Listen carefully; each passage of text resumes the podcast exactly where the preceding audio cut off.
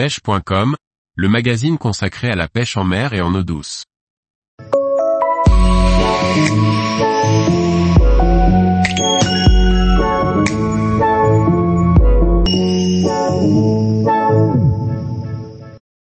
Les hameçons pour équiper vos leurres pour la pêche du thon rouge. Par Benjamin Le Provost.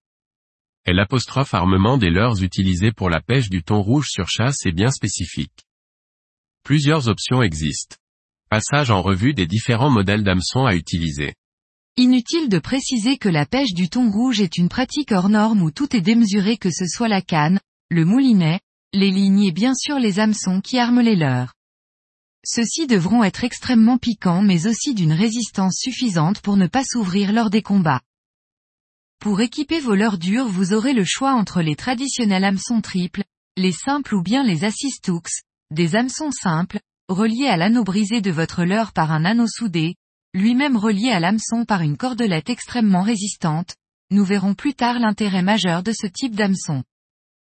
Si pour la majorité des pêches, les armements d'origine sont adaptés aux poissons visés, pour la pêche du thon rouge il est nécessaire d'utiliser des anneaux brisés et des hameçons renforcés et adaptés à ce poisson faute de quoi, ce prédateur surpuissant ne mettra pas longtemps à vous montrer les limites de votre matériel.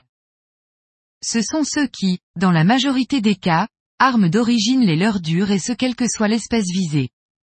Ils ont pour intérêt majeur d'assurer les prises mais cela, malheureusement, au détriment des blessures engendrées sur les poissons rendant plus compliqué le no-kill dans de bonnes conditions. De plus, il vous sera bien plus difficile de décrocher un hameçon triple qu'un hameçon simple. Ces hameçons sont souvent lourds et peuvent être néfastes à la bonne nage de votre leurre. Ils ont pour principal intérêt d'être plus légers, plus discrets et bien sûr de réduire grandement le risque de blessure pour les poissons. Certains pêcheurs y voient cependant un risque plus élevé de décrocher, ce que j'ai également pu constater. Cet hameçon se rapproche grandement de l'hameçon simple. Il conserve les avantages de ce dernier mais la différence majeure réside dans ce petit morceau de cordelette. Celui-ci permet d'éviter que le poisson ne prenne appui sur le leurre lors du combat et ne se décroche.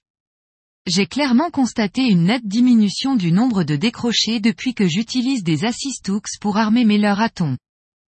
Dans plus de 90% des cas j'utilise deux assist hooks pour armer mes leurres. Cette configuration me convient parfaitement et je n'ai pas constaté plus de décrochés que cela. De plus, ce montage, léger, n'altère pas la nage du leurre, surtout sur des modèles de taille en 150 ou 135 mm qui sont plus sensibles au poids des hameçons. Je conserve malgré tout certains leurs armés de façon mixte c'est-à-dire avec un hameçon triple en ventral et un assist hook simple en caudal. Cela me permet, les jours où les poissons sont difficiles et n'attaquent pas franchement, d'augmenter les chances de les piquer. Évidemment, un armement avec deux hameçons triples est à proscrire tant le risque de blesser le poisson est élevé. Ceci, selon moi, est valable quel que soit le poisson visé. J'ai fait le choix d'Assist Hooks de la marque Shout en taille 4 sur 0 pour les leurres en 150 mm et en taille 5 sur 0 pour les plus gros. En ce qui concerne les hameçons triples, j'ai opté pour les BKK Raptor Z en taille 5 sur 0 et 4 sur 0, mais cela reste un choix personnel. Tous les jours, retrouvez l'actualité sur le site pêche.com. Et n'oubliez pas de laisser 5 étoiles sur votre plateforme de podcast.